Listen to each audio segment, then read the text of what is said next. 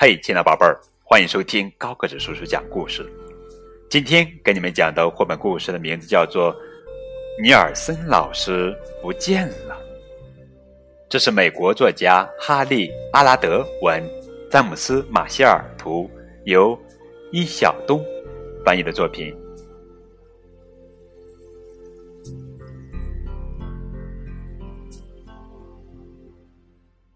二零七教室的孩子们闹得不可开交。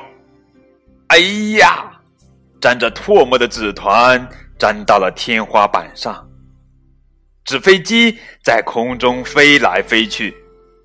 他们是整个学校里表现最差的学生。哈哈，哎呦，我们看到图画书确实是这样的。嗨，静下来，孩子们。尼尔森老师的声音甜甜的，不过学生们可不会马上安静下来，他们窃窃私语，咯咯的怪笑，他们扭来扭去，挤眉弄眼，甚至在讲故事的时候，他们也胡闹一气。他们从来不肯好好做功课。尼尔森老师说。嗯，一定要采取措施了。第二天早上，尼尔森老师没有来学校。哎呦哈哈！孩子们一起欢呼，这下我们真的可以玩个够啦！哈哈哈！他们开始揉更多的唾沫纸团，叠更多的纸飞机。今天就让我们为所欲为吧！孩子们说道。别高兴的太早了！一个粗粗的嗓音阴森森的响起来。别高兴的太早喽！一个女人站在了他们面前，穿着一件丑陋的黑色连衣裙。我是你们的新老师，维奥拉·斯旺普老师。他拿着戒尺，啪啪的敲着讲台。尼尔森老师在哪里？孩子们问道。不关你们的事。斯旺普老师打断了话头。打开数学课本。尼尔森老师的学生们听话的照着做了。他们看得出，斯旺普老师是一个真正的女巫。他说一不二，他让他们立刻投入学习，还给他们留下很多家庭作业。今天我们要取消讲故事的时间，斯旺普老师说：“闭上你们的嘴巴。”斯旺普老师说：“给我坐好。”斯旺普老师说：“你们要是不守纪律的话，可不会好过的。”哼。斯旺普老师又说：“哈哈，二零七教室的孩子们从没有像这样努力学习过。日子一天天过去了，尼尔森老师一点消息也没有。孩子们开始想念尼尔森老师了。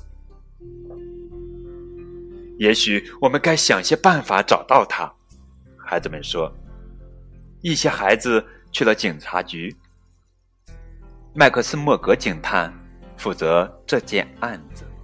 他听了孩子们的陈述，挠了挠下巴。嗯，他沉吟着。嗯，我认为尼尔森老师是失踪了。麦克斯莫格警探帮不了太大的忙。另外一些孩子去了尼尔森老师的家。窗帘拉得紧紧的，也没有人来开门。不过，他们却瞧见了另外一个人，那就是邪恶的维奥拉·斯旺普老师，正从街上走来。要是他发现了我们，就会布置更多的家庭作业。快快快快！他们赶紧溜走了。也许尼尔森老师遇到了什么可怕的事情。也许他被鲨鱼一口吞掉了，有一个孩子说道。不过这似乎不大可能。也许尼尔森老师飞到火星上了。另外一个孩子说道：“不过这似乎也不大可能。”我知道，号称万事通的孩子大声宣布：“也许尼尔森老师的汽车被一大群生气的蝴蝶带走了。”不过，在所有的猜想中，这哈哈最不可能了。二零七教室的孩子们。非常沮丧。也许尼尔森老师再也不会回来了。他们永远摆脱不了维奥拉斯旺普老师了。他们听到走廊里传来脚步声。那个女巫来了，孩子们悄悄的说着。大家好，孩子们。一个甜甜的声音响起来了。是是尼尔森老师，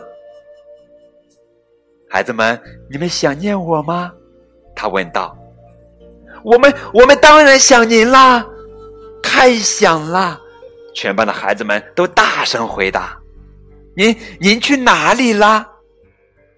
尼尔森老师说：“这是我的小秘密。”讲个故事，大家听吗？哦，太好了！孩子们又大叫。尼尔森老师注意到，在讲故事的时候，既没有人吵吵闹闹，也没有人走神发呆。他问道：“是什么带来了这个可喜的变化？”孩子们回答：“这，这是我们的小秘密。”尼尔森老师回到家里，脱下外套，把衣服挂进衣橱，刚好挂在一条丑陋的黑色连衣裙旁边。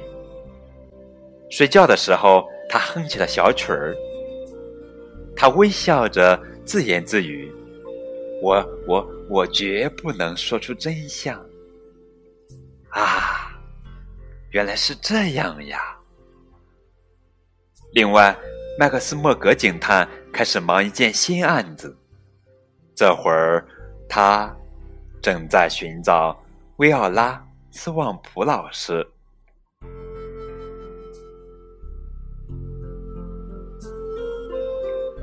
这就是今天的绘本故事。尼尔森老师不见了，亲爱的宝贝儿，你知道尼尔森老师去哪了吗？